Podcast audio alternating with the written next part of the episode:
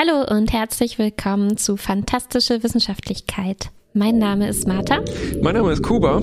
Fantastische Wissenschaftlichkeit. Und ihr hört uns entweder gerade bei Radio Blau oder als Podcast auf www.fantastischewissenschaftlichkeit.de. Das ist hier quasi die zweite Staffel von diesem Projekt. Wir probieren mal eine neue Struktur dafür aus, aber wir sprechen weiterhin über Science Fiction und über Futuristisches, das uns im Alltag begegnet. Das heißt zum Beispiel über Dinge, die uns äh, begegnet sind und die wir irgendwie utopisch oder dystopisch fanden oder die uns wie Atopisch? aus einer anderen... Was ist das neutrale Wort dafür? Topisch. Oder die uns irgendwie wie aus einer anderen Welt oder Zeit erscheinen. Das trifft es ganz gut. Genau. Und wir arbeiten nicht mehr monotomatisch, Monotomatisch. sondern wir haben ein paar kleine Segmente vorbereitet, die alle so ungefähr 10 Minuten gehen sollten. Und dazwischen gibt's Musik, falls ihr das auf Radio Blau hört. Das heißt, äh, es lohnt sich tatsächlich live einzuschalten, weil dann dürfen wir Musik spielen. Im Podcast äh, werde ich das ein bisschen reduzieren. Wir werden immerhin in der Mitte ein ähm, Creative Commons Song hören, also einen, der frei verfügbar ist. Genau, und noch vielleicht angemerkt, das ist hier eine Pilotfolge. Mal sehen, ähm, wie, wie, wie stark wir abstürzen. Viel Glück. Genau. Und die alten Folgen, die tatsächlich monothematisch waren, gibt's bei uns auch im Archiv nachzuhören auf www.de. Teilweise habe ich die auch schon in dieser Sendung, die hier vorher lief, gespielt. Äh, da äh, unsere Highlights waren, also ich mochte ganz besonders zum Beispiel unsere Sendung über unmögliche Farben. Wie ist Mhm. das überhaupt, äh, wenn es zum Beispiel ein Blau gibt, das es gar nicht gibt? Was sind Farben überhaupt und so weiter? Ne? Was hatten wir noch? Ähm, Unmögliches Essen. Genau, das war lecker oder auch nicht. Hm. Äh, genau, und wir haben uns auch ein bisschen an Filmkritik und sowas versucht und davon gibt's jetzt auch wieder ein bisschen was. Aber ähm, ja, erstmal äh, hören wir hier, genau, ja, wir müssen noch ein Tempo erarbeiten. Auf Radio Blau hören wir jetzt einen Song und äh, im Podcast hören wir jetzt hier gleich einen, hm, einen äh, Teaser, der die nächste Kategorie einleitet und den ich noch machen muss. Also, ich bin so gespannt, wie ihr jetzt auch, auf das, was ich mir ausgedacht haben wollen werde. Das ist Futurismus, ne? Man macht etwas, was noch gar nicht existiert. Science Fiction ist überall. Ja, unser Motto ist ein bisschen Science Fiction ist überall. Und in dem Fall müsste man sagen, wahrscheinlich Science Fiction ist überall leider. Während sich auch die Leute in Dalian gedacht haben, eine Stadt in Nordost-China, wo am 12. Januar ja, der Zugverkehr völlig ausgefallen ist. Und der 12. Januar war ein bisschen ein magisches Datum, je nachdem, wie sehr man äh, drinsteckt in, sagen wir mal, in komischen Computerspielen, ist es ein mehr oder weniger wichtiges Datum. Mhm. Ähm, was war passiert? Ähm, es gibt eine äh, Software, Flash heißt sie, ist euch bestimmt vertraut. Äh, na, du kennst sie bestimmt auch, zumindest aus äh, von Punch the Monkey, diese, diese, diese Ad-Werbung. Kennst du die noch? Hast du die jemals angeklickt? nicht, nein. Aber ja, ich kenne einige Flash-Spiele oder ich kenne auch, ähm, ich kenne es auch, wenn ich auf Webseiten gehe. Ist mir jetzt auch interessanterweise beim Recherchieren für diese Folge passiert. Man geht auf eine Webseite und dann steht da so ein großes mh, äh, leeres Bild und es steht drin äh, Flash nicht verfügbar und man kann überhaupt nicht sehen, was, was eigentlich auf dieser Seite sich befinden sollte. Auch ein Teil unserer Uni-Infrastruktur basiert darauf, ist jetzt leider nicht mehr verfügbar. Also so, so richtig in Ernst ist mir das begegnet, als ich eine Küche zusammenstellen musste, wollte, die Mhm. sich unsere Eltern kaufen wollten. Und da hat mich eben auch dieses, so ein trauriges Puzzleteil wurde da manchmal Puzzle, eingeblendet, genau, weil das Plugin nicht mehr sagen, ja. funktioniert. Genau. Also Flash ist, war eigentlich eine Animationssoftware mit so Zeichentools, wie man sie erwarten würde, ne? Stift, Pinsel, Füllen und so weiter. Und es war ein interessantes Hybrid aus Vektoren, Zeichnen und Malen. Also es waren alles feste Formen, also keine kleinen Pixelchen, aber man hatte immer so ein Gefühl von, das ist flüssiger, das ist malerischer, zeichnerischer. Ah, aber Und- war das schon immer extra für Internetseiten oder war das äh, auch ein Offline-Ding, das man Das- einfach zum Zeichnen benutzt hat? Genau, das war auch ein Offline-Ding, um damit Animationen zum Beispiel zu machen. Also es gab so eine Timeline ne, und dann konnte man Sachen animieren, hüpfen lassen und so weiter. Dann hat man irgendwann festgestellt, so, uh, das können wir ja relativ einfach auch ins Internet stellen. Nicht stellen, sondern einbauen, sodass eben so kleine Plugins, Widgets, äh, Applets, wie man die früher auch äh, genannt hat, in Webseiten auftauchen können, die mit dieser Animationssoftware erstellt wurden. Man hat nämlich auch dann festgestellt, so, hey, wir können die relativ einfach interaktiv machen, man kann da Sachen programmieren, ne? Und dann haben die Leute festgestellt, oh cool, wir können unsere Navigation damit blinken und hüpfen lassen oder eben auch so ein äh, so einen Affen rumhüpfen lassen und wenn ich den anklicke, dann habe ich eine Playstation gewonnen oder sowas. Ne? Ah, Stimmt natürlich nicht. Ähm, waren das noch schöne Zeiten, als, ähm, als die Navigationen geblinkt haben? Wobei das müsste, das, das, das ging doch auch ohne Flash. Das ist doch, äh, das äh, verbinde ich eher so mit äh, GeoCities Webseiten, die, die noch ohne, ohne sowas auskamen. Richtig. Also das ist auch ein- das Problem, was dann entstanden ist. Ähm, erstens, Blinkigkeit nervt. Zweitens können wir Blinkigkeit auch ohne Flash haben. Und Flash ist dann einfach nicht mitgewachsen mit dem Internet. Also es war zum Beispiel für Mobiltelefone ging es überhaupt nicht. Diese Sachen haben sich nicht verkleinert, angepasst. Ne? Und es war auch so mächtig durch diese ganze Programmierung, durch diese Technologie, die den Affen beflügeln sollte, dass das ein das ist so, als ob du dir quasi immer einen kleinen Virus ausgeführt hast in der Webseite. Und Und, ähm, und wer hat das eigentlich programmiert? das ist, ähm, es war mal Macromedia, die wurden dann gekauft von Adobe.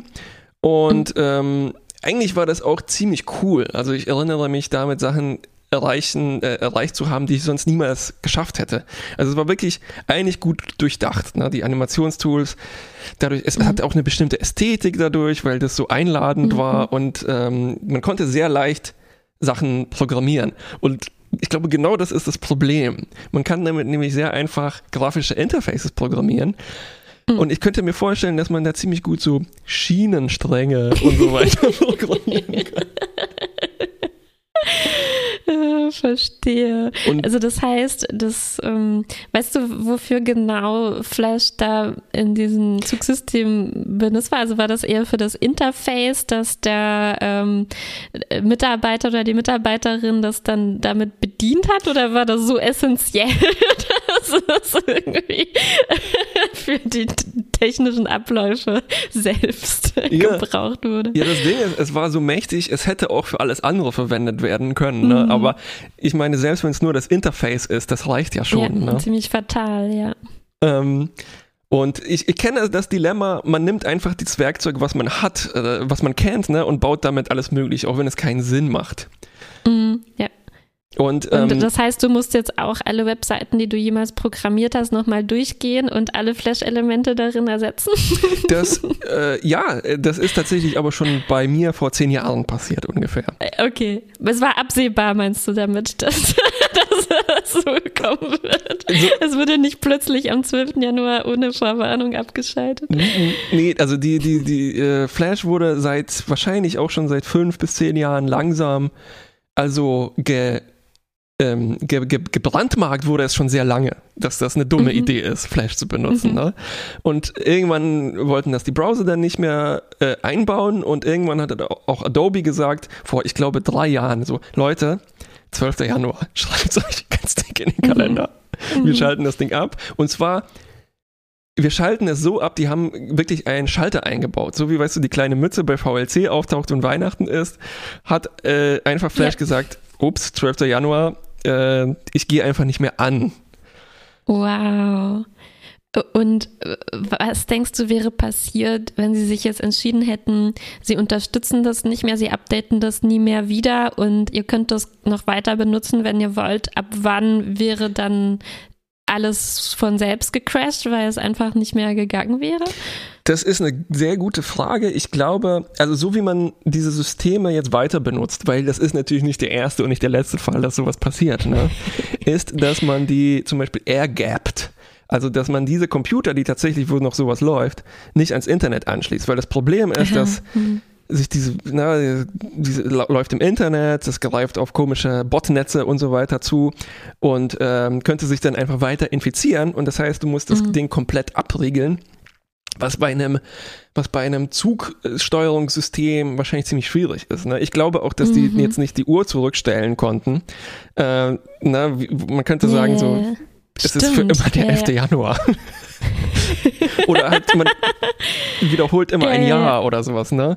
Und, Ja, ja, ähm, ja, stimmt natürlich, ja. aber bei Zügen Ne, ist also das, das heißt, es wäre das erste Problem, was man kriegt, ist nicht, dass jetzt Flash an sich nicht mehr irgendwie funktioniert, sondern es ist einfach ein großes Sicherheitsrisiko, ähm, veraltete Sachen weiter zu benutzen. Genau, genau. Und das zweite Problem, was aufgetaucht ist, war einfach eine Zuspitzung von Adobe, die gesagt haben, so, mm, mm, mm, mm, ganz schlechte Idee. Wir wollen nicht mehr, wollen nicht mehr Verantwortlich sein. sein. Genau, nicht mal, Mhm. nicht mal in Verbindung damit gebracht werden. Und ähm, also das, wie gesagt, das ist natürlich nicht äh, zum ersten, nicht zum letzten Mal passiert. Es gibt zum Beispiel so ganz viele alte Finanzprogramme, wo jetzt die Programmierer einfach tatsächlich wegsterben. Äh, COBOL ist das Mhm. Stichwort. Äh, und Was ist das Stichwort? COBOL heißt diese Programmiersprache. Ja. Und wenn man jetzt noch die äh, können würde, dann kannst du dir jetzt wirklich eine ziemlich goldene Nase damit verdienen. Ähnlich Kann ich die noch jetzt lernen, nachträglich? Oder geht das nicht mehr mit unseren modernen Gehirnen, die sich weiter evolutionär nicht mehr zurück können? Es geht schon. Ich glaube, es, äh, das Problem ist, dass, du, dass das nicht nur die Sprache ist, sondern auch das System, auf dem das läuft, zu dem Mhm. du auch äh, ja, eine, eine Beziehung aufbauen musst. Also verstehe, ja. so ähnlich äh, Steuerungssoftware bei der NASA. Ne? Kann man noch mit einem Satelliten sprechen oder müssen wir jetzt äh, Gary, Mhm. der 9, 97 ist, aus dem Ruhestand holen? Ja, wow. Ja. Und das Bei genau den Satelliten, wie ist das deswegen, äh, weil man die halt damals ins All geschickt hat und da nicht mehr rankommt und jetzt muss man mit dem Zeug weiter umgehen, was da halt drauf war? Genau, also du kannst jetzt nicht unbedingt etwas updaten, äh, auch wenn ich das gerade in dem Marsianer mit, mit Damon gesehen habe, der da ein bisschen Maschinencode reingehackt hat. ähm, also sowas geht Verstehe. schon noch, noch ne? Und apropos dieses Datum, 12. Januar, was man sich hätte in den Kalender eintragen können, das ist was sehr ähnliches ist dann nämlich auch direkt nochmal passiert. Ähm, und zwar Mhm. äh, als die, hat die ähm, südafrikanische Steuerbehörde äh, Abkürzung SARS übrigens, auch ziemlich ins Klo gegriffen. Die dachten sich wahrscheinlich nämlich auch so, hey cool, wir können Flash und dann wir müssen was Grafisches programmieren ne? und dann die ganze, du kannst jetzt äh, deine Steuer nicht mehr unbedingt eingeben, äh, wenn du in Südafrika zum Beispiel Oh einen Mac nein. benutzt. Oh, Ähm, weil die haben das Ganze dann nicht äh, neu gemacht, äh, Formulare programmiert, was ich auch ziemlich hasse. Formulare programmieren ist das Letzte. Sondern die haben sich gedacht, es ist viel einfacher, einen neuen Browser rauszubringen und den dann halt eben auf Computern laufen zu lassen, die hoffentlich niemals abgedatet werden. ja, in so einem kleineren Maßstab kennt man das ja auch ein bisschen von sich selber. Ne? Also Voll. manchmal will man ja wirklich noch eine Software weiter benutzen, die aber schon seit Jahren, Jahrzehnten vielleicht kein Update mehr bekommen hat und man muss sich dann so eine, so eine virtuelle Umgebung schaffen oder ganz viele Updates irgendwie rückgängig machen von seinem Betriebssystem, um das da nochmal noch mal ranzukommen. Ja.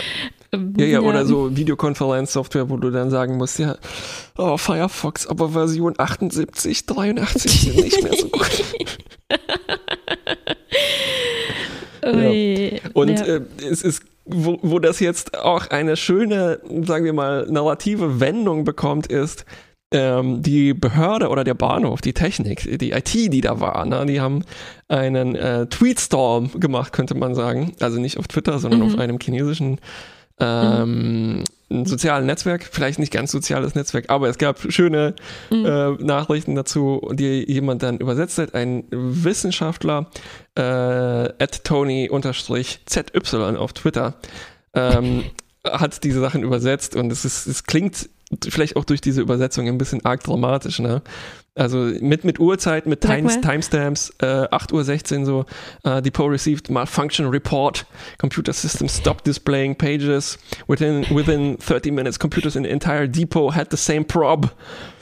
A third wave of bugs was upon us. Flash we restored from Ghost system was disabled from all computers again. The only goal, fix the Flash from pirated Ghost Windows System.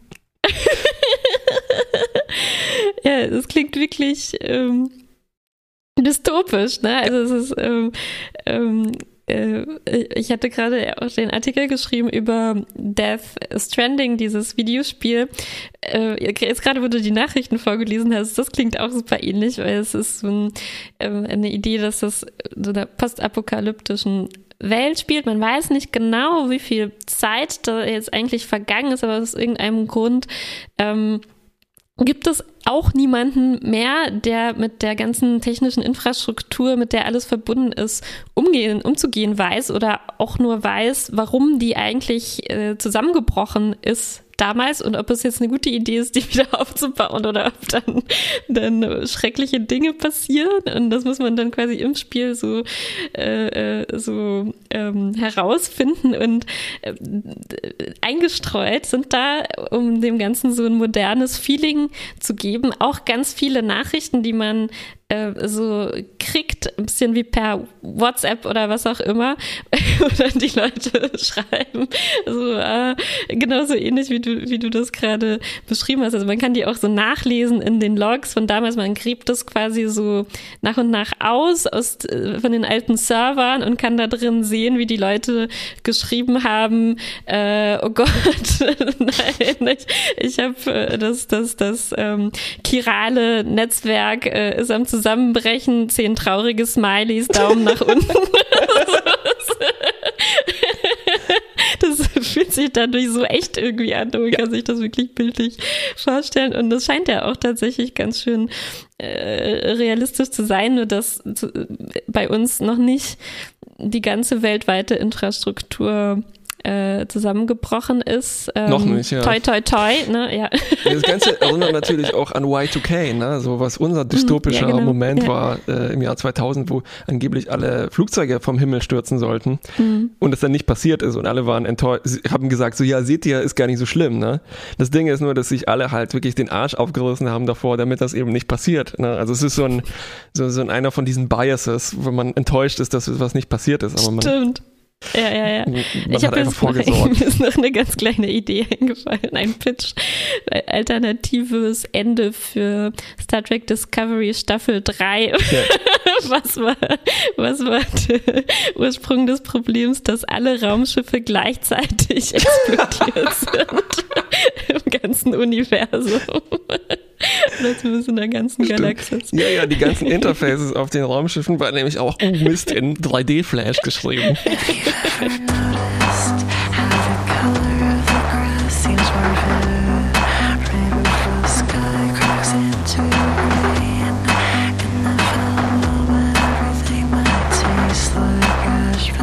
haben was gespielt, wir haben es sogar zusammen gespielt. Und zwar, vielleicht kennt ihr es auch, vielleicht erinnert ihr euch, Tony Hawks Pro Skater Teil 1 und 2, ein Spiel, das wir schon vor Jahrzehnten, wage ich zu behaupten, ja, oh Gott, ja, zwei Jahrzehnte. Jahrzehnten ähm, gespielt haben. Retro Futuro Games. Ein Spiel, in dem man Skateboard fährt, natürlich, wer Tony Hawk kennt, dass ich das denken kann. Und in dem es darum geht, möglichst viele Tricks aneinander zu reihen und möglichst gut zu skaten, was damals schon unheimlich viel ähm, Spaß gemacht hat. Und jetzt äh, sind diese Spiele äh, neu herausgekommen. Es sind nämlich, sie sind remastered mhm. ähm, worden. Sie sehen jetzt ein bisschen anders aus als damals. Und äh, ich weiß gar nicht, was das genau bedeutet. Also wie, was, was wurde da jetzt gemacht? Muss ich mir das vorstellen, dass die ähm, die, die, die, die, die Texturen neu malen mussten oder ähm, haben die nur mehr Polygone äh, eingefügt oder was, was macht man da eigentlich? Oh, das waren schon eigentlich ziemlich gute Vorschläge, wie man es hätte sehr interessant machen können. Also es ist natürlich beides passiert. Ähm, also der, der Begriff Remastering dazu gleich mehr. Das ist nämlich, ich glaube, es kann sehr viel bedeuten. Bei Computerspielen bedeutet Mhm. es, glaube ich, ich kenne mich da auch nicht so super aus, aber in dem Fall bedeutet es, dass die Spielmechanik oder was man auch Physik nennt, also wie sich alles bewegt und Mhm. gesteuert wird, gleich geblieben ist, aber dem zieht man sozusagen neue Puppen oder Klamotten an. Das heißt, Mhm. die Leute, die man da steuert und die Umgebung sind viel detaillierter. Äh, sie waren da vor 20 Jahren, als das, vor 22 Jahren, glaube ich, noch viel mehr, äh, 25 Jahren, als das Spiel rausgekommen Mhm. ist, sehr grob auf der PlayStation 1 und äh, die sehen jetzt aus, was man immer bezeichnet als fotorealistischer. Ne? Also die, Mhm, das Licht sieht besser aus, einfach mehr wie, wie tatsächlich draußen. Und äh, der Witz ist eben, dass das, also dass man nur an der sagen wir mal, an der Gestaltung Sachen geändert hat, an der visuellen Mhm. Gestaltung, aber nicht an den Innereien des Spiels. Das heißt, du Okay, kannst, wenn du das- Spiel damals gut konntest, kannst du jetzt einfach einsteigen und es sieht einfach nur besser aus, in Ja, Und es Anführungszeichen. fühlt sich auch tatsächlich äh, gleich an. Ne? Also man hat noch, äh, ich hatte ein bisschen Probleme, weil die Knöpfe anders waren äh, Mhm. jetzt auf der Playstation als damals, als wir es am PC mit Controller gespielt haben. Aber im Prinzip hat man noch diese äh, Muscle Memory, ne, oder wie man Ja. das nennt. Also man, man hat noch irgendwie diese Intuition darüber, weil man, weil es ja ein sehr schnelles Spiel ist. Man kann nicht richtig nachdenken. Es ist ein Ja. Geschicklichkeitsspiel im Prinzip. Ähm, und es ging dann ähm, relativ schnell, dass das so, so zu einem äh, zurückkehrt. Das heißt tatsächlich, dass äh, jetzt nicht optimiert wurde, äh, wie Ja. das gesteuert wird oder äh, Genau. sowas. Ne? Das, das fühlt Was sich du- wirklich noch genau identisch an. Warst du auch gleich gut wie damals? Weil ich musste ziemlich viel hart trainieren. Nee, Ja, ne? überhaupt nicht. äh, aber ich glaube, damals, man hatte ja viel Zeit damals. Und ich glaube, es ist ja auch so, dass sich die Spielfigur so auflevelt. Ne? Und ich glaube, meine Figur war einfach so übermächtig am Ende. Ich konnte einfach ohne Ende grinden auf so einer äh, Ja, kilometerlangen richtig. Geländer, ohne runterzufallen und ohne, dass ich was machen musste. Ich glaube, daran lag das ein bisschen Bestimmt, auch. ja. Ja, es ist auch interessant, dass zum Beispiel jetzt in dieser Version äh, äh, Cheats und äh, Sachen freigeschaltet wurden. Das heißt, du kannst dich sofort Ja. wieder gut machen, weil es tatsächlich halt eine Anknüpfung ist an das. Äh, Mhm, es soll eigentlich eine direkte Anknüpfung sein. Ne? Du hast was damals aufgehört zu spielen, war es perfekt und jetzt musst du dir nicht mehr die Mühe machen, alles frei zu spielen, sondern das ist Ah, ja. halt so ein. Oh halt Mann, ein, und ich mache mir gerade die Mühe. Was? Kann ich gleich mal überspringen. es ist halt es Und ist, was, was ist. Es ist ein sehr nostalgisches Produkt in, in, in dem Sinne. Ne? Es, Ja, ja, ja, genau. Und was ist es eigentlich, was uns daran ähm, so futuristisch vorkommt? Also ich habe da eine These, äh, vielleicht stimmt die auch nur für mich.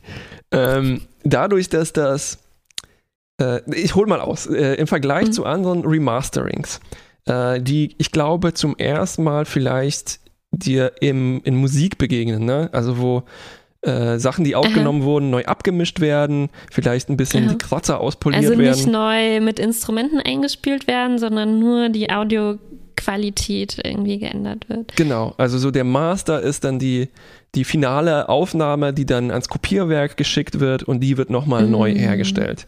Okay, Ähm, Mastering ist auch das, was du mit unserer Aufnahme machst, wovon, was für mich noch ein Mysterium ist, weil ich es noch Ja. nicht gelernt habe und wo dann eine fertige Datei dabei rauskommt, Genau.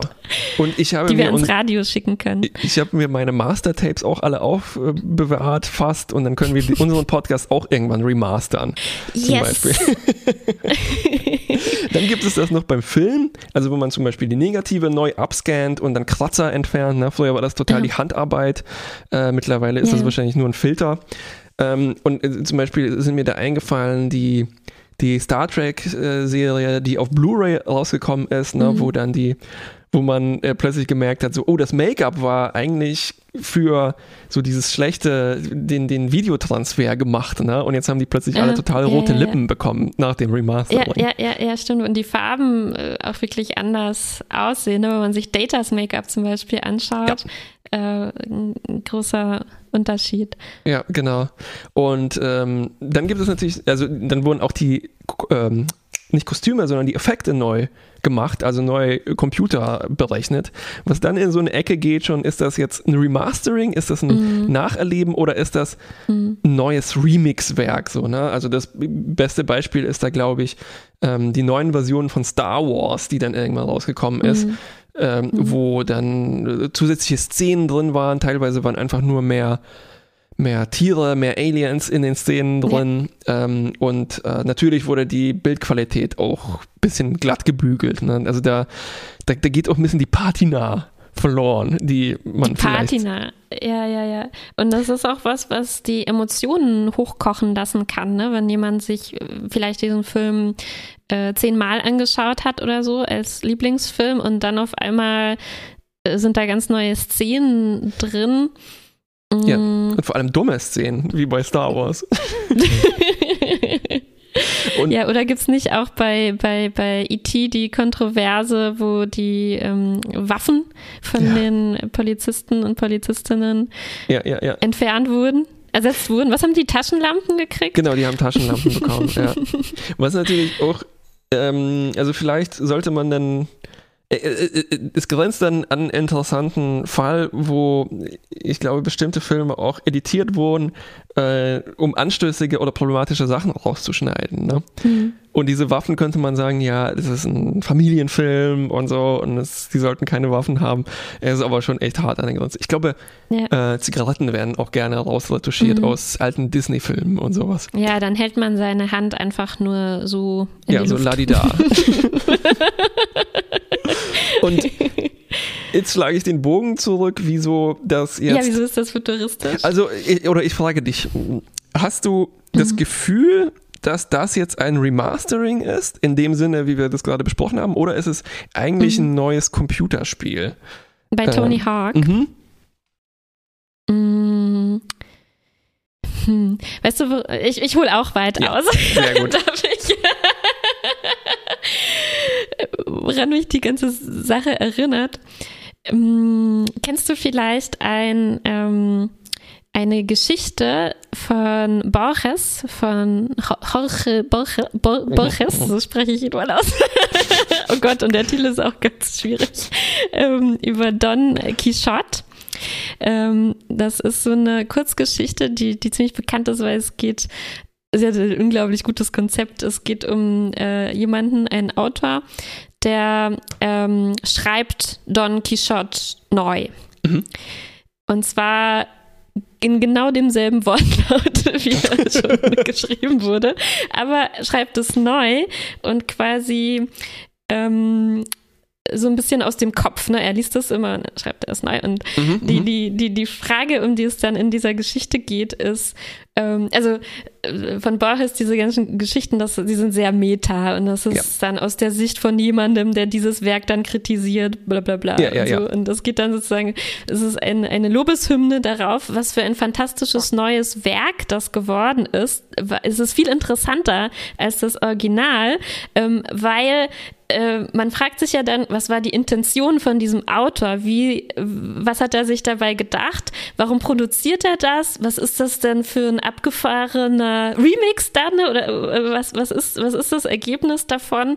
Ähm, äh, und all die Einflüsse ne, in den Hunderten von Jahren, die dazwischen liegen, zwischen dem Original und jetzt, ist das irgendwie damit eingeflossen ähm, und macht das das jetzt zu einem komplett neuen Werk, auch wenn es buchstabengetreu äh, quasi abgetragen wurde, ne, nur auf neuem Papier sozusagen. Und äh, ich glaube, das ist was, was ich mich jetzt hier fragen würde. Ne? Also ähm, ist das jetzt so eine Art, äh, äh könnte man das jetzt auch als so eine Art Retro-Spiel sehen, ne? so wie es jetzt auch viele Indie-Programmierer gibt, die einfach Spiele nach Genres vielleicht nachempfinden ne? und wieder so klassische Adventures oder Jump'n'Runs oder so in Pixel-Grafik machen, ja. obwohl natürlich man jetzt mehr Pixel zur Verfügung hätte. Aber sie verzichten freiwillig darauf und so weiter. Ne? Also äh, irgendwie komme komm ich nicht drum herum, mich zu fragen, warum kommt das jetzt neu raus? Und das beeinflusst mich dann auch irgendwie darin, wenn ich das spiele. So, ne? Bin Ja. ich jetzt so ein Retro-Gamer? Ja, ja, ja, ja, ja, ja. Während damals, wenn ich das gespielt habe, war es ja ein ganz normales Spiel, das jeder Ja. gerade spielt. Ne? Genau. Es, äh, so.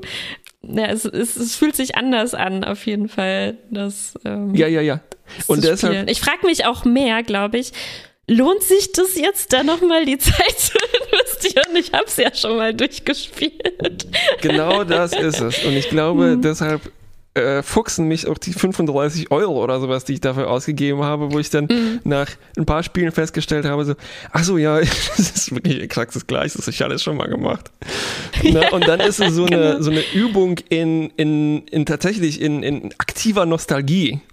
Und ähm, und vielleicht jetzt, vielleicht kriege ich jetzt die Kurve zu dem, wieso mir das so futuristisch vorkommt, weil es so ähnlich ist und weil es, also was, was, was mir hier ganz besonders im Gegensatz zu den anderen Medien-Remasters auffällt, ist, dass die Spielmechanik, also das, das Eingeben, das Eintippen und das Fühlen Mhm. ganz besonders fest drin sind, wie du gesagt hast. Du fängst an und Ja. du fühlst dich sofort zurück die Muscle Memory, ne? die ist noch da und die scheint Mhm. stärker zu sein, zum Beispiel als meine visuelle Erinnerung. Weil wenn ich Ja. mir jetzt ein Video Ja. davon angucke, denke ich mir, oh, der sieht echt kacke aus. Ähm, Mhm. Was vielleicht auch egal wäre, weil es würde wahrscheinlich trotzdem Spaß machen. Ne? Mhm. Und dieses Gefühl hat mich eigentlich zurückversetzt in das, in den Moment, wo ich das Spiel damals gespielt habe. Mhm. Viel mehr. Und jetzt sehe ich diese komische neue Grafik, die irgendwie dazu nicht so richtig passen will. Ja, ja, ja. Und damit wirkt das eigentlich wie ein Spiel aus der Zukunft, weil das so verankert ist in dem, Ah, du fühlst dich wie im Jahr 2000, aber Genau. du siehst ein, äh, ein modern aussehendes Spiel. Ja, das ist wirklich eine spannende Frage, weil ich glaube, bei so einigen Spielen kann man sich auch im Prinzip entscheiden, selbst wenn man das jetzt neu kauft, ne, auf Steam oder was weiß ich wo, und dann ähm, äh, zum Beispiel äh, Monkey Island wurde, glaube ich, auch zum Teil mit so einer neuen Grafik ähm, aufgesetzt. Wir haben auch letztens nochmal Grim Fandango gespielt auch nochmal anders aussah. Und Mhm. ähm, ähm, es, es, es fühlt sich wirklich, ja, stimmt. Ich glaube, du hast es jetzt äh, mir sehr gut erklärt, was sich daran, daran irgendwie komisch anfühlt. Oder vielleicht ist es auch einfach ähm, so ein Clash ne, aus diesen Ja, ja, genau. alten Mechaniken. Weil zum Beispiel in Grim Fandango, ich hatte so ein Verlangen, die Kamera frei um mich zu drehen. Und das geht einfach nicht. Es sieht zwar gut genug aus, dass man denkt, aha, ist wie ein heutiges Spiel. Natürlich kann ich um mich umgucken. Ja, ja, ja. nein, es ist alles fest verankerte Kamera. Und das ähm, ähm, fühlt sich ganz komisch an. Ja. Ja, ja. Und in, in, insofern fühlt sich das hier auch komisch an, weil dieses, diese Patina oder diese Aura, die etwas hatte, tatsächlich vor der Playstation dem, bei meinem Kumpel auf dem stinkenden Teppich zu sitzen ne, und zu hoffen, dass die Playstation wieder angeht, weil die ein bisschen Probleme gemacht hat. Das ist halt alles weg hier. Ne? Das ist jetzt alles, das Spiel glänzt auch richtig. Es sieht halt auch Mhm. nicht mehr so schäbig aus wie damals und nicht so, ach, ähm, for lack of a better word, punk-rockig.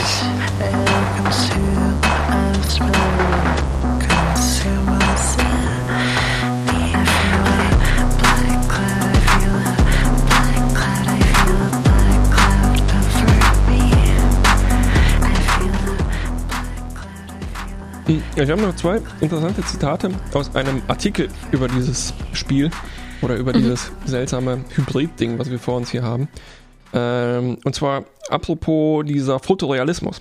Und da hat der Artikel verglichen, dass äh, andere Spiele, die jetzt äh, fotorealistischer werden, zum Beispiel Kriegsspiele, die werden Mhm. mehr verstörend. Während das hier Mhm. ist einfach nur eine bessere Fantasie, die hier passiert. ne? Weil es bei diesem Spiel Ja, wobei ich sagen muss, diese schlimmen, schlimmen Stürze, die man hat, die verstören mich durchaus ein wenig. Die werden noch schlimmer, weil wir haben jetzt einen Character Creator, wie das bei jedem Spiel, glaube ich, jetzt der Fall ist. Ne? Und da habe ich natürlich mich sofort äh, fast identisch nachgebaut, gebaut. bis hin zur Mützenfarbe und mich dann ständig auf die Fresse fliegen zu sehen. Ja. War ein sehr interessantes Gefühl. Zum Glück sehen die Stürze nicht ganz so schlimm aus wie bei Trials, zum Beispiel bei dem Motorradspiel, wo dann die Gliedmaßen so in alle Richtungen abstehen. Hier in Tony Hawk ist es eigentlich wirklich es geht noch, ne, weil man hört nur so Autsch und dann äh, löst man sich Ja. so in Luft auf. Das Genau, obwohl man von 20 Metern eigentlich gerade runtergeflogen ist. Ne?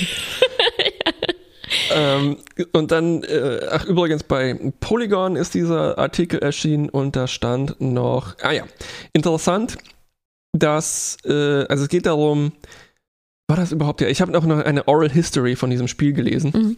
ähm, wo es darum geht, wie was das für ein komisches kleines Spiel ist und wie das entstanden ist, war eigentlich ein Actionspiel mit Bruce Willis sollte das sein und darauf, daraus wurde das dann gebaut. Und Hä? Ja, hm.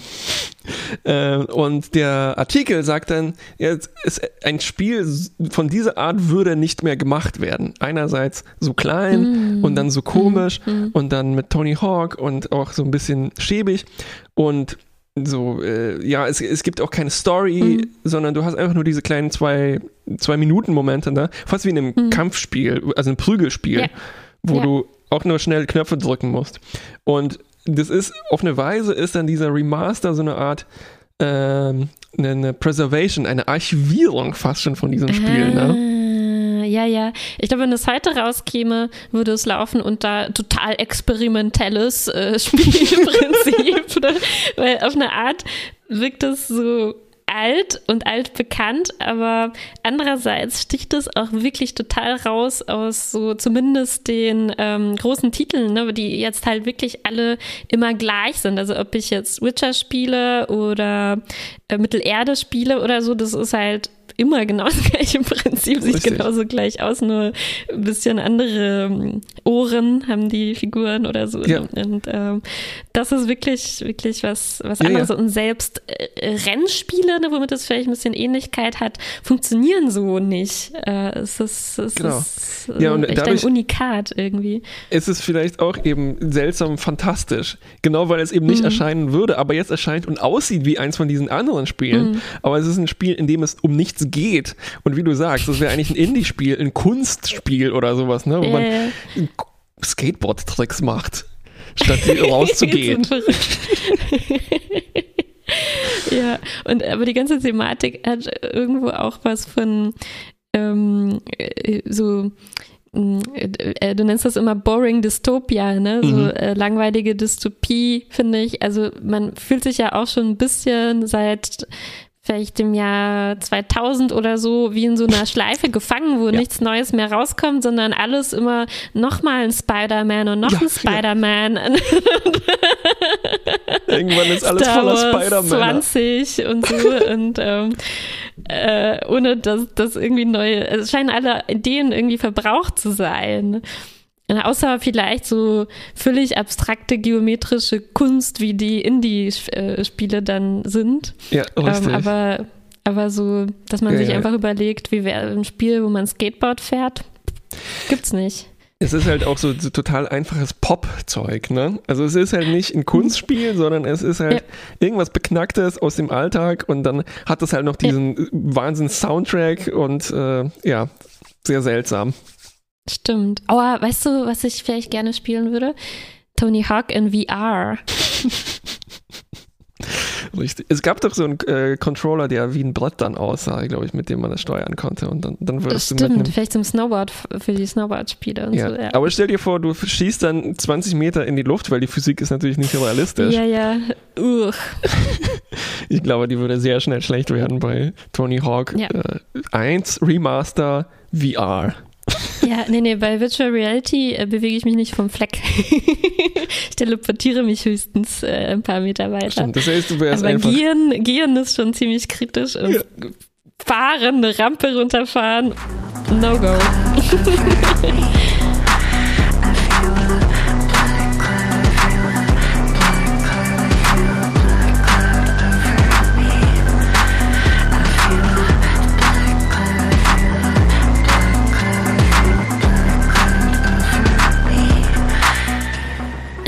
ein neues Wörterbuch. Juhu! Sind wir nicht fertig mit Wörterbüchern? Ich dachte, wir hatten schon alle Wörter erfasst. Und Sprache verändert sich ja auch gar nicht. Nee, deswegen ist es auch ein historisches Wörterbuch. Ja, okay. Das historische äh, Science-Fiction-Wörterbuch. Fantastisch wissenschaftliche Sprachlichkeit. Historical Sci-Fi Dictionary. Ähm, es wird entwickelt von einem gewissen äh, Jesse Schiedlower. Kommt Mhm. vom äh, Oxford English Dictionary her, ist aber inzwischen, ich habe gelesen, ein unabhängiger Lexikograph, der lauter solche Projekte macht. Äh, Und es Cooler hat sich aber aus diesem Oxford Dictionary entwickelt quasi. Sie haben nämlich versucht, ähm, anzufangen, da Crowdsourcing mit reinzubringen, also dass Leute mithelfen können, Einträge zu verfassen oder zu bearbeiten. Und das ist jetzt, ähm, hat sich losgelöst, das Projekt. Ähm, Ja, sie haben gesehen, oh, Wikipedia, die haben ja keine Arbeit, die sitzen nur voll rum, lassen das die Leute machen. Und jetzt machen wir das auch. genau. Und äh, die Idee ist also, dass man nachschauen kann für spezifische Begriffe, die sagen, fast nur in der Science Fiction vorkommen, wo die herkommen, wer die zum ersten Mal äh, verwendet hat und wie dann die Verwendungsgeschichte im weiteren Verlauf dann war. Vielleicht können wir gleich mal ein Beispiel Hm. ähm, geben. Hast du auch ein Wort nachgeschaut? Ja, habe ich. Sag Achso. mal. Ich dachte, wir sagen jetzt auf 3, 2, 1 und wir haben wahrscheinlich das gleiche. Das gleiche. ich habe mir das, ich hab mir das äh, zufälligerweise das allerletzte angeschaut. Äh, Oh, also das Zebra sozusagen aus diesem Zebra. Lexikon. ähm, und zwar ist es das Wort Sin, ähm, weil mich das auch interessiert hat, weil wir ja sowas ähnliches hier machen wie ein Sin. Also Mhm. ein kleines Magazin mit verschiedenen Themen, ne? irgendwie schäbig zusammengetackert, ähm, Mhm. nur halt im Radio.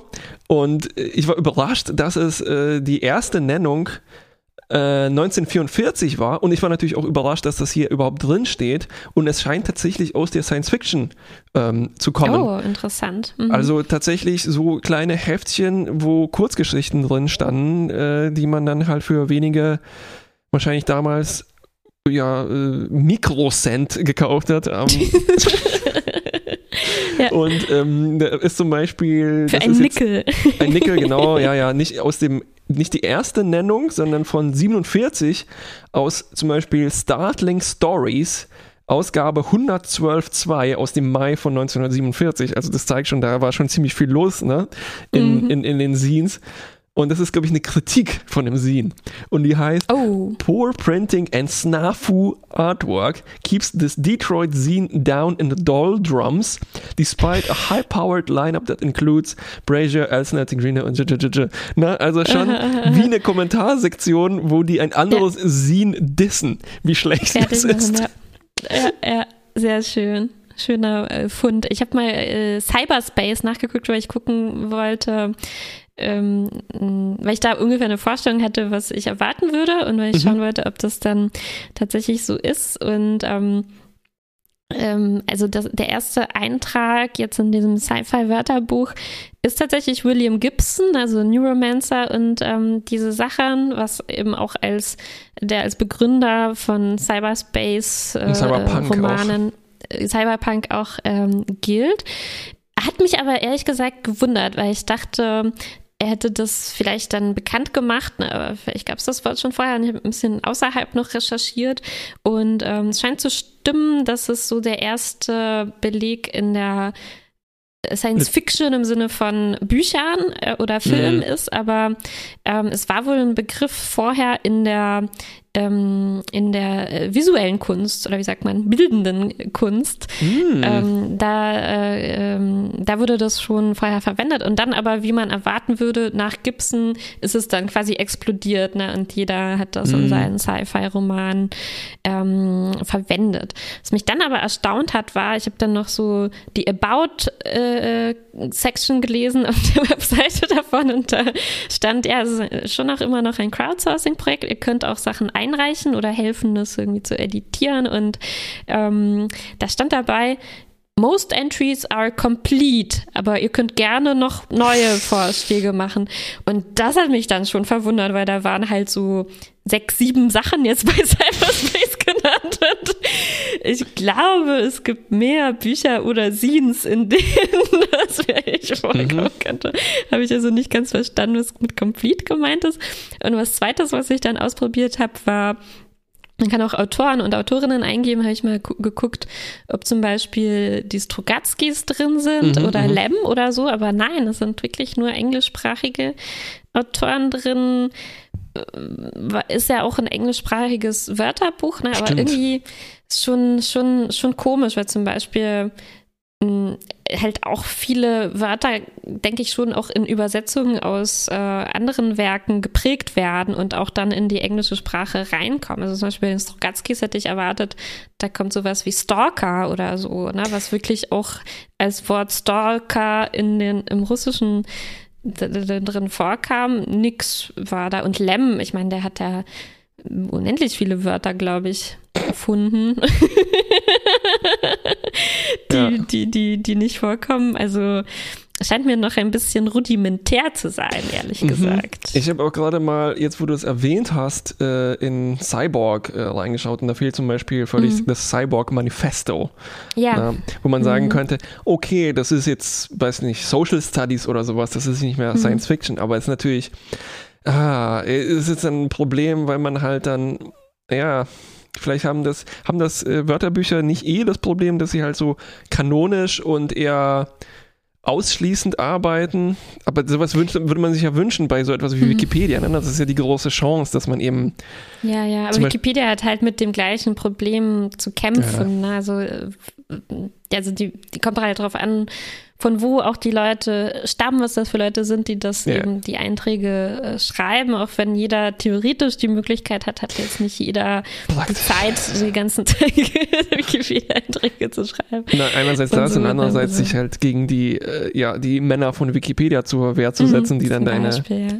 Edits wieder zurücknehmen. Ja, ich habe dann auch so die Liste der am meisten erwähnten Autoren Torin durchgeguckt, ne? Und das muss ich hier nicht gendern in dem Fall.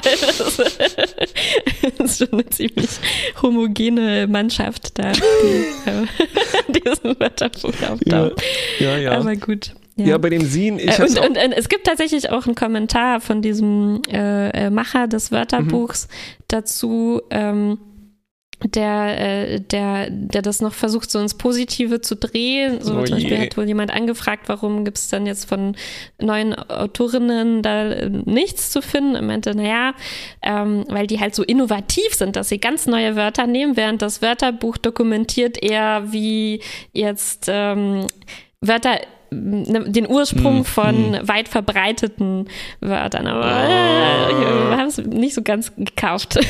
Oh, zu neu und zu innovativ. In der alten genau. guten Zeit, da gab es noch keine Innovation. Ach ja, ich war überrascht, noch vielleicht als Abschluss, dass es Worldbuilding äh, seit 1920 gibt, was ich halt so aus der mhm. modernen Blockbuster-Kritik kenne, ne? wo man sagt, mhm. oh, ja, das Worldbuilding ist hier interessant, mhm. aber da nicht Stimmt, so interessant. Ja, interessant.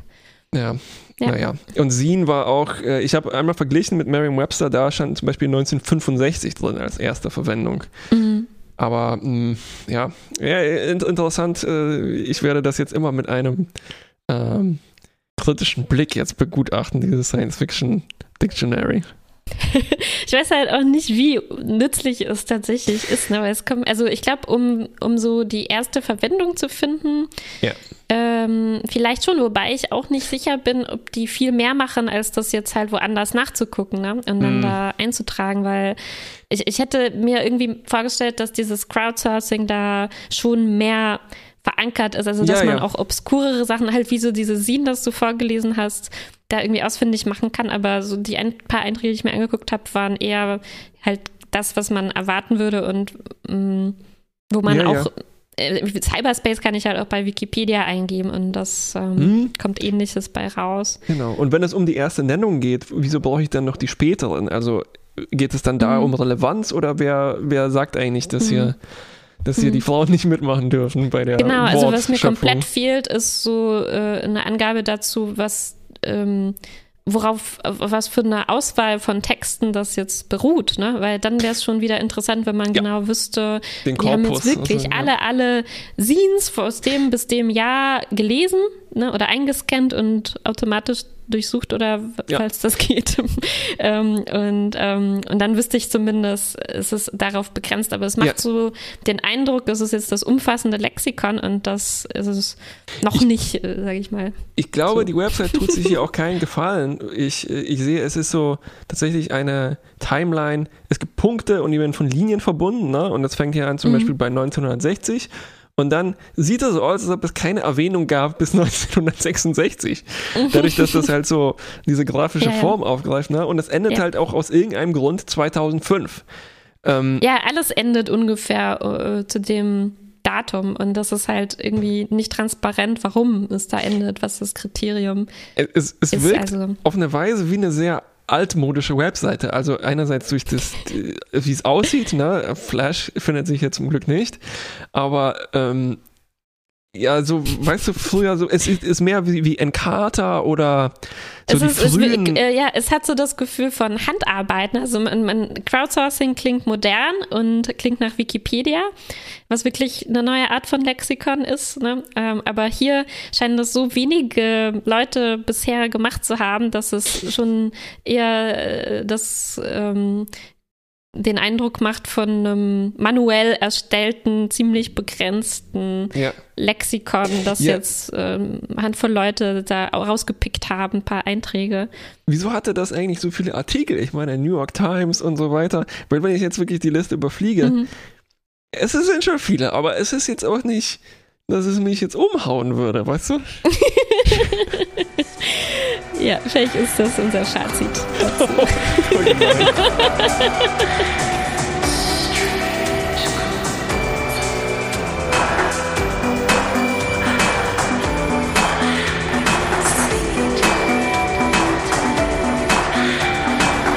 Also, ich habe ein Audiorätsel vorbereitet und äh, es ist ein Juhu! sekündiges Geräusch. Danach, wir hören das, glaube ich, ein paar Mal an und diskutieren vielleicht schon mal vor. Ich glaube, ich muss ein paar Tipps geben. Schauen wir mal.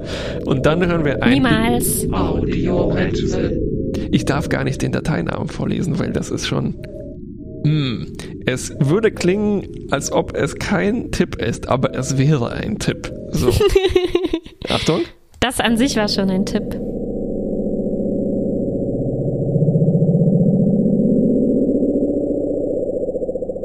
Mhm. Darf ich vielleicht Fragen dazu stellen? Zehn Das ist Fragen eine gute so? Idee, ja. Ich frage was und dann spielst du es nochmal, ja? Ja.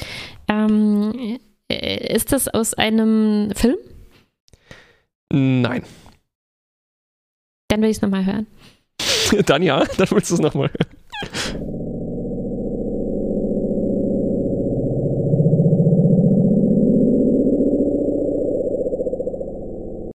Hm, Ist das aus einer Serie? Nein. Ist das ein echtes Geräusch aus der echten Welt? Ja. Du hast es aufgenommen? Nein. Du hast es gefunden? Ja. Ich hab's heruntergeladen. Ist es ein, äh, ein Gerät, das das Geräusch macht? Hm, Na, das kann ich, ich weiß nicht. Ich kann es, glaube ich, nicht beantworten. Also ich weiß, das weiß man nicht. Das weiß man nicht. Es ist ein mysteriöses Geräusch. Es ist ein sehr mysteriöses Geräusch. ist es eine Einreichung bei äh, ufosichtung.de? Uh, es wird schon wärmer, es wird schon wärmer. Ist das jemand, was jemand aufgenommen hat und irgendwo behauptet hat, das ist ein so und so? ähm, ja, aber nicht mit so einem UFOloginnen-Gestus, wo man behauptet, nein, das Okay. ist ein UFO, sondern Jemand hat das, äh, hat sich gefragt, was das ist. ja, ja, nicht, also viele Leute haben sich das gefragt, was es ist. Viele Leute haben sich gefragt, was es ist. Äh, kann ich es jetzt nochmal hören? Ich wir können das mal vergessen. hören. Und ich glaube, wir lösen das gleich auf, sonst zerreißt uns hier die Spannung.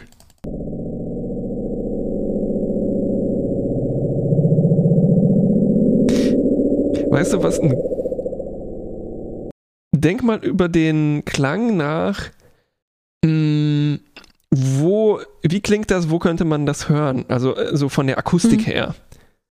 Mm. Es klingt so ein bisschen dumpf und äh, metallisch vielleicht. So ein bisschen wie ein Echo. Äh, Im Keller, äh, wärmer, wärmer, wärmer, aber zu in trocken. einem Gebäude. Nein. Du musst feucht. In einem Schiff.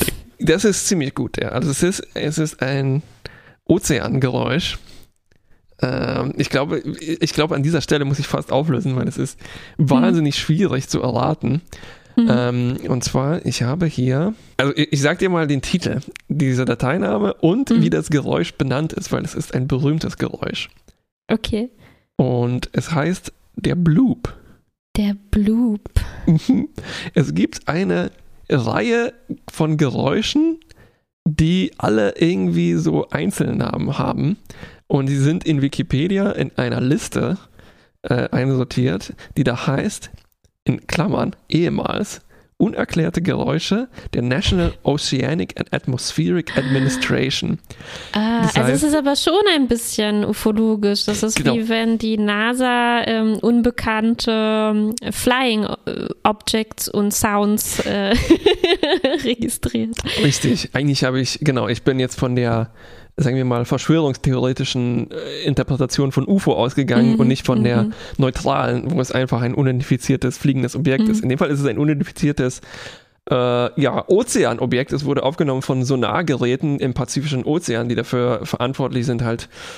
Ähm, ah ja, wurde ursprünglich zur Aufwendung sowjetischer U-Boote errichtet äh, und wird jetzt vermutlich für Forschung verwendet. Und äh, so, jetzt lehnt sich Wikipedia hier vielleicht auch ein bisschen aus dem Fenster. Äh, Citation needed, würde ich hier sagen.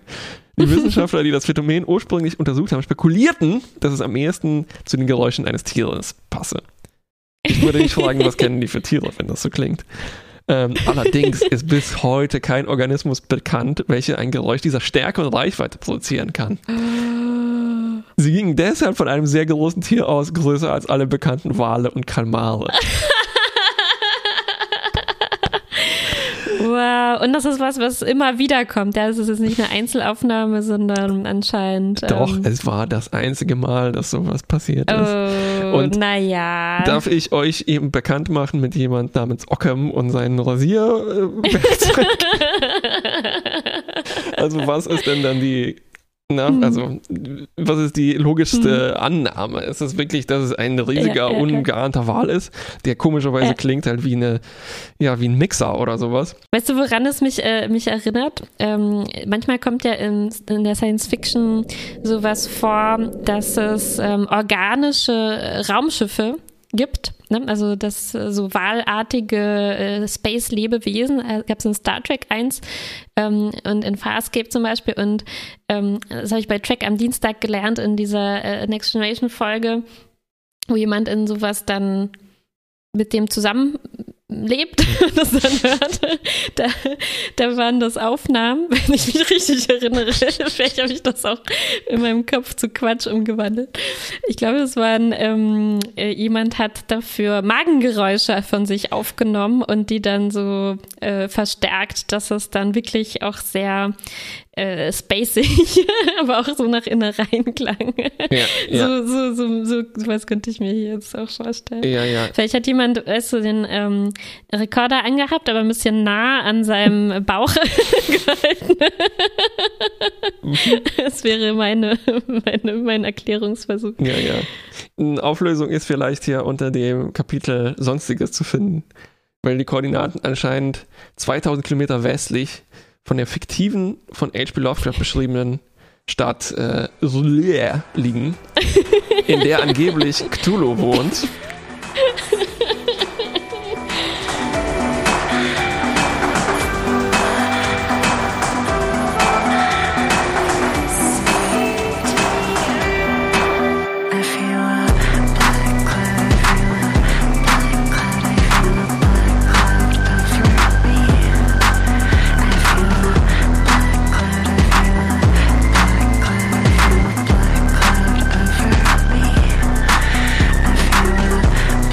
spielen etwas, um eine kleine Pause zu machen. Let's Pause. Spielen Universal Paperclips, das Spiel. Pause ist ein gutes Stichwort, weil es ahmt ein Genre nach, das für Pausen genutzt wird, glaube ich. Also ich habe irgendwo... Ist es so eine Art Satire darauf oder so? Ja, ja, ja, ja, richtig. Ich habe irgendwo das Genre gelesen, Idle Clicker. Also ein Spiel, wo man einfach nur vor sich hinklickt. Äh, wo es nicht wirklich ein Ziel gibt und wo Ja. die Belohnung halt so in schnellen Reizen ausgeschüttet wird. Ne? Ich treffe etwas. Mm, das ist köstlich. Und Also, ich beschreibe mal, was ich sehe. Ich habe null Paperclips. Was sind eigentlich Paperclips? Sind das Bü- Büroklammern? genau. Okay. Null habe ich davon und ich habe die Option, einen zu machen. Ich habe null Dollar. Genau, wir müssen, Äh, glaube ich, noch weiter ausholen. Wir sehen tatsächlich einfach nur ein Browserfenster. Es gibt eine Ja. Überschrift, Paperclips Doppelpunkt Null. Oben ist so eine kleine Konsole, da blinkt ein Cursor und der sagt Welcome to Universal Paperclips. Und dann gibt's mindestens einen Button und noch ein paar Statistiken. So, wir haben 0 Dollar, wir haben nichts verkauft und dann sind Preise hier angegeben für äh, wie viel es kostet, einen äh, Clip zu machen, äh, wie groß die Nachfrage ist und äh, unten stehen noch, wie viel Spule wir haben, aus denen wir Paperclips machen können. Und ähm, genau. Jetzt 1000 Zoll 1000 Zoll. Draht habe ich noch. Klingt Da gut. Kann man Ich mache einen machen. Paperclip. Mach einen Paperclip. Jetzt habe ich nur noch 999 Inches. Richtig. ähm, und ich habe auch schon einen verkauft für 25 Cent und ich könnte jetzt den Preis anpassen, aber ich würde mal sagen, ich produziere erstmal einen Haufen von Produziere erstmal einen und Haufen Paperclips, genau. Also 4, 5, 6. Ja, du hast das Genre schon ziemlich schnell durchschaut. Du Ich habe schon mal ballerst einfach 20 erstmal los, genau, ja. Und Genau. unten sieht man, es hat auch so ein bisschen eine Live-Komponente, also der äh, Preis schwankt die ganze Zeit. Ne? Mhm. Und die, die, die Kosten für Spule und so weiter. Äh, wir haben zum Beispiel, wir haben unten noch einen Button für Draht kaufen und der ist momentan ausgeblendet, weil wir einfach noch nicht genug Geld haben.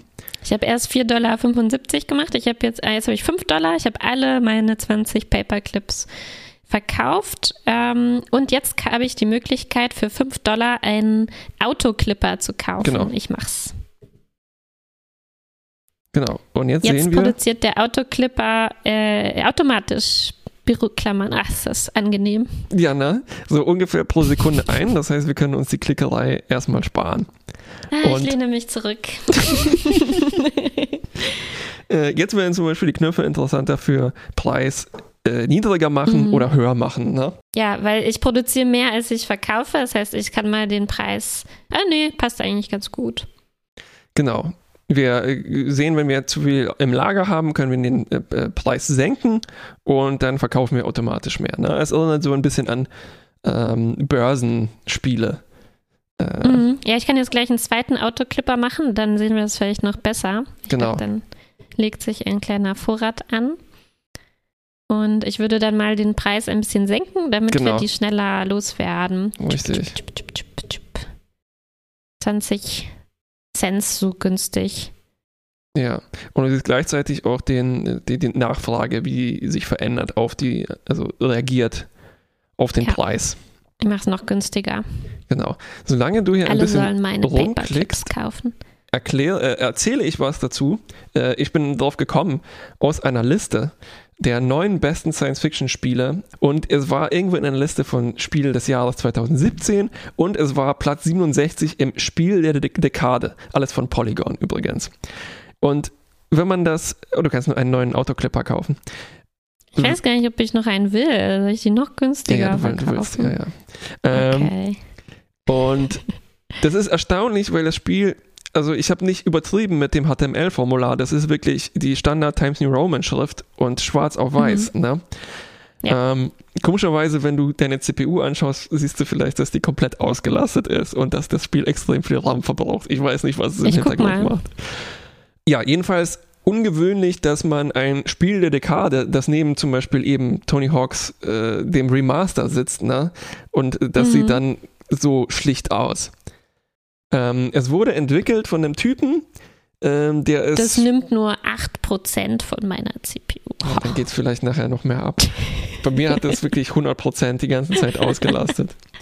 ähm, es ist entwickelt von einem Typ, der macht Spiele und ist so ein bisschen Künstler und Spielforscher an der New York University. Frank Lance heißt er.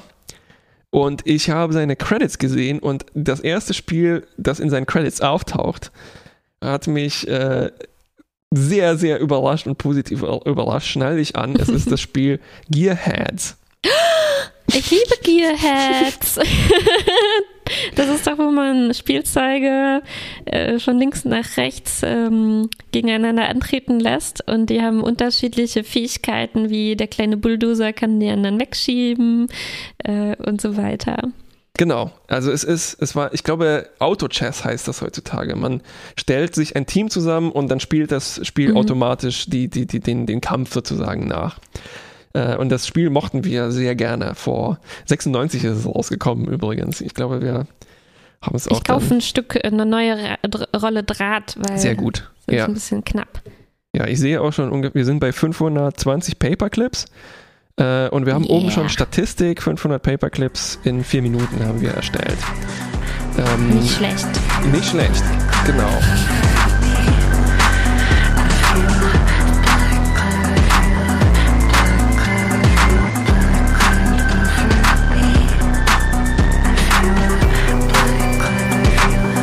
Ich glaube, das, der nächste Schritt wird sein, wir haben nicht nur Autoclipper, sondern wir haben Auto-Autoclipper, Clipper sozusagen. Ah, die die Autoclippers automatisch klippen. Genau, richtig. Und also dann spätestens wird es exponentiell. Ne? Und das ist so ein, Mhm. ähm, ich glaube, da fängt die Satire an, nämlich diese Gratifikationsmechanismen, ne? wo, wo alles ganz schnell abgehakt Mhm. wird, so immer wieder auf die Spitze zu treiben und immer wieder zu untergraben. Das heißt, wir Mhm. haben das nächste Gerät freigeschaltet, den Auto-Clipper-Clipper. Mhm. Und irgendwann gewöhnen wir uns auch an das Tempo von Paperclips. Ne? Also am Anfang Ja, ja, haben ja. wir eine pro Sekunde ne? und dann irgendwann, es, es, es steigert halt so auf einer logarithmischen oder exponentiellen Skala, besser gesagt. Kauf mal noch ein paar. Autoclipper. Irgendwann müssen wir den Draht nicht mehr selber kaufen, sondern das kauft sich dann von selbst. Und wir Ah. verbringen die Zeit. Ah, jetzt wurde etwas. Jetzt, Es äh, ist explodiert. es ist explodiert. Es ist noch Die Interface Komplexität ist explodiert. erschienen und wir haben plötzlich Computational Resources. Das heißt, es ist nicht mehr, Ah, was bedeutet das? es ist Ich nicht habe nur einen Prozessor nur. Nein. Also wir haben jetzt plötzlich eine computerisierte Fabrik, ne, und es zählt gleichzeitig noch Mhm. etwas hoch. Wir haben zwei Punkte Trust und wir sehen bei 3000 Clips bekommen wir noch einen Trust-Punkt. Und dann Oh. zählen hier auch noch Operations hoch, also irgendwas mit Computern hat das zu tun. Ja, Und die Kreativität ist noch auf Null. Und wir sehen unten, wir können Projekte freischalten. Für 500, was kann ich da machen? Habe ich nämlich gleich. Das ist so eine Anzeige, ähm, wie viel Dollar du pro Sekunde einnimmst. Und dann musst du nicht mehr immer selber nachschauen. Du musst nicht mehr balancieren, wie viel Inventory du hast, sondern du balancierst äh, nur noch diese. Zahl. Ah, ja, ja, okay. Das kaufe ich jetzt mal. Das kaufst du jetzt, genau. Und jetzt sehen wir, wir verkaufen sechs pro Ja. Sekunde ne? und wir Ja. verdienen 60 Cent pro Sekunde. Und jetzt kann ich quasi hier ähm, gucken, wo am meisten Dollar pro Sekunde rauskommen. richtig genau. Du hast bessere Möglichkeiten, das zu optimieren. Jetzt werde ich reich. Ich Jetzt kaufe noch einen Prozessor. Kauf einen Prozessor. Jetzt werden die Operations wiederum schneller berechnet pro Sekunde. Das heißt, wir kommen Ui. schneller an den nächsten Projektknopf, den wir freischalten können und können uns halt das Ja. nächste Ding schneller freischalten. Wie wenn man in einem Rollenspiel auflevelt. Na, und dann würde man meinen, ah, ab jetzt wird alles easy, Genau. aber die Gegner sind auch aufgelevelt und alles bleibt für immer gleich. aber man hat das Gefühl, Richtig, äh, wow, ich schaffe viel mehr. exakt das ist es.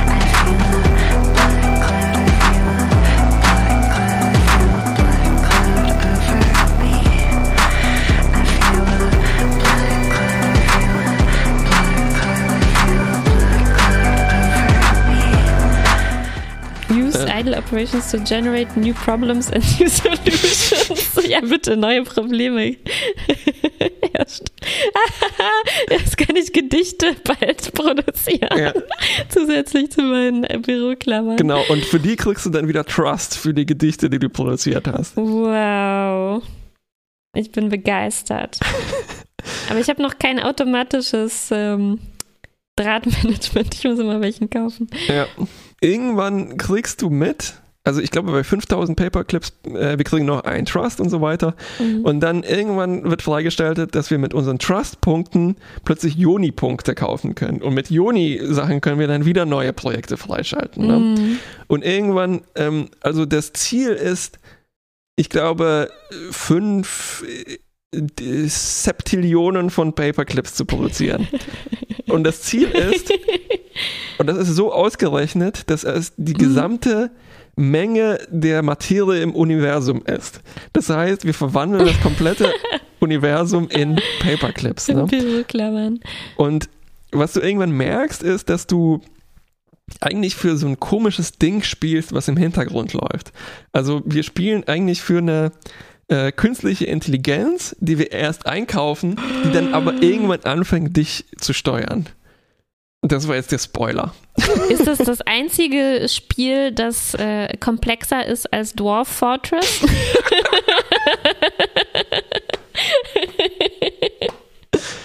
Ich würde sagen, Ich möchte jetzt Dwarf Fortress nicht unrecht tun, weil ich kenne nicht die gesamte Tiefe der Ja. Komplexität dort. ich glaube, es ist nicht komplexer, aber es hat einen größeren Scope. Also in Dwarf Fortress kannst du nicht irgendwann das äh, Universum in, mit, mit Zwergen füllen. Ähm, Nee, weil das wird dann zu langsam. Man äh, muss dann abbrechen. genau. Wir können jetzt einen Limerick generieren. Lass uns mal einen machen. Wo ist er? Äh, ich glaub, da oben in der Konsole Ah, ist es oben. erschienen. There was an AI made of dust whose poetry gained it man's trust. Danke sehr. Genau. Und wir haben jetzt Prozessoren und wir können noch Memory kaufen, ne, weil wir haben genug Paperclips produziert. Also ich habe das ungefähr zwei Stunden gespielt und ich konnte den ganzen Tag lang an nichts mehr anderes denken. Also es hat sich so in meinen Neuralbahnen ähm, verankert. So, Achtung, also wir sind hier jetzt über äh, Skype, ne? Und ich zeige dir jetzt mal meinen Bildschirm. Der Browser merkt sich nämlich deine Spielsession und du kannst immer weiter spielen. Also Und, äh, bist du jetzt schon in Jahr äh, 10.000. Genau, irgendwann habe ich das wieder aufgeschlagen und war entsetzt, dass meine Paperclips immer noch da sind. Siehst du meins jetzt? Ja, ja, äh, zwei, Moment, 1000 Millionen, äh, Milliarden, Billionen. Richtig. Also ich habe, ich stelle 77,6 Milliarden Clips per Second her. Äh, ich habe sechs Quantencomputer, die nach der Sonne gehen. Ich kann mir Erntedrohnen und äh, Drahtdrohnen kaufen. Ich verbrauche sieb- 247 Megawatt pro Sekunde. und ich musste mir irgendwann Batterien kaufen und so weiter. Und du hast mehrere Solarkraftwerke, die das betreiben. Richtig, genau. Und ich habe schon 2,1 Trillionen Gramm Materie verwandelt in Paperclips. Bestimmt auch sehr viele Limericks schon generiert.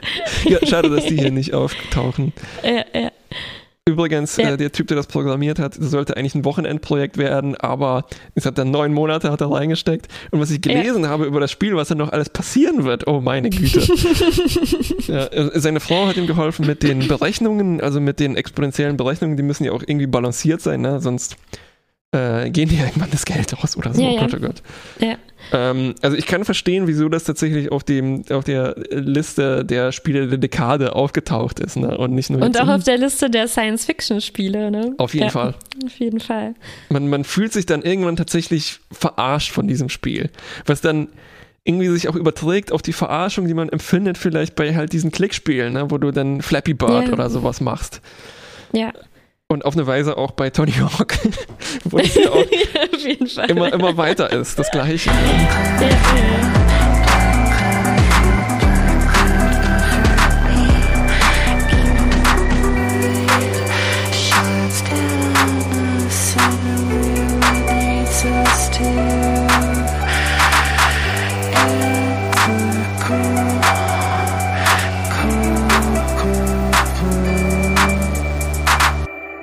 Wir haben aber noch eine winzige Kleinigkeit. Genau. Wir lehnen uns aus dem. Fenster. Wir schnüren eine Zeitkapsel. Wir machen Zeitkapsel. Vorhersagen, die wir in einem Jahr uns wieder anhören werden. Und dann Aber als feststellen. Kinder haben wir tatsächlich welche gemacht und in einem Ü-Ei-Behälter am Strand vergraben, um sie dann wieder hervorzuholen. Genau. Ich denke oft an diese Zeitkapsel zurück. Ich kann mich aber Ja. nicht mehr erinnern, was drin war. Leider. Ich auch nicht. Vielleicht besser so. Muss ziemlich klein gewesen sein. Auf jeden Ja. Fall wollen wir eine Vorhersage machen und dann circa oder ganz genau in einem Jahr überprüfen, ob sie sich bewahrheitet hat. Unter anderem wollen wir versuchen vorherzusagen, ähm, was noch remastert werden wird. Ich habe auch einen Tipp abzugeben. Ich habe nämlich gelesen, dass dieses Remastering von ähm, Star Trek Next Generation im Gegensatz zur Originalserie ein riesen Finanzdebakel war, ein Milliardengrab oder Millionengrab, weil ähm, äh, das bei Serien aus den 80er und 90er Jahren wohl eine viel schwierigere Sache ist als jetzt aus den 60er Jahren, weil es einfach anders aufgenommen wurde und so. Und deswegen ähm, zur Enttäuschung aller Fans weltweit wird angeblich niemals ein Voyager oder DS9 Remastering stattfinden, aber wer weiß.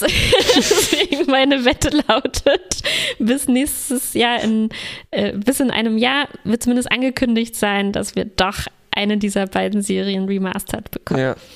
So, ja. Ich könnte jetzt sagen, ich vermute, dass wir ein Remastering von irgendeinem Spider-Man-Ding haben werden, aber das wäre zu das einfach. ist zu einfach.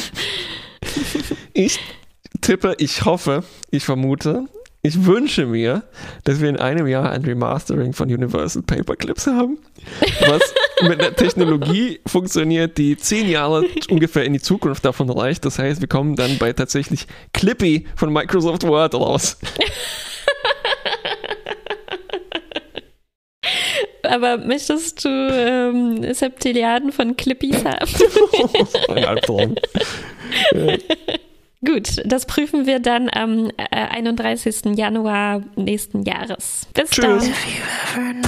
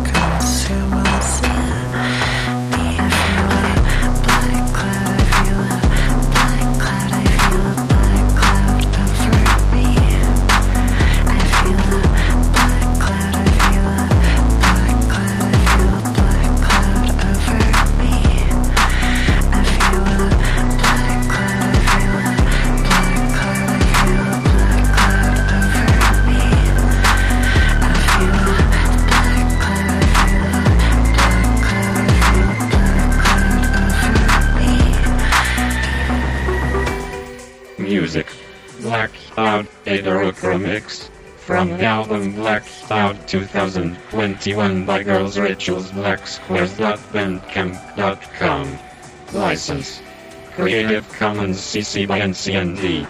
This podcast is licensed CC by NCSA.